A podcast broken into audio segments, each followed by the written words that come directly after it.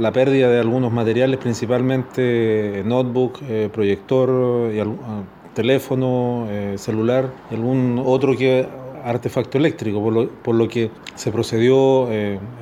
en virtud de ello a hacer el denuncio ante carabineros. Este tema también lo toma Fiscalía, por lo tanto, en este momento está, estamos en un proceso de, de investigación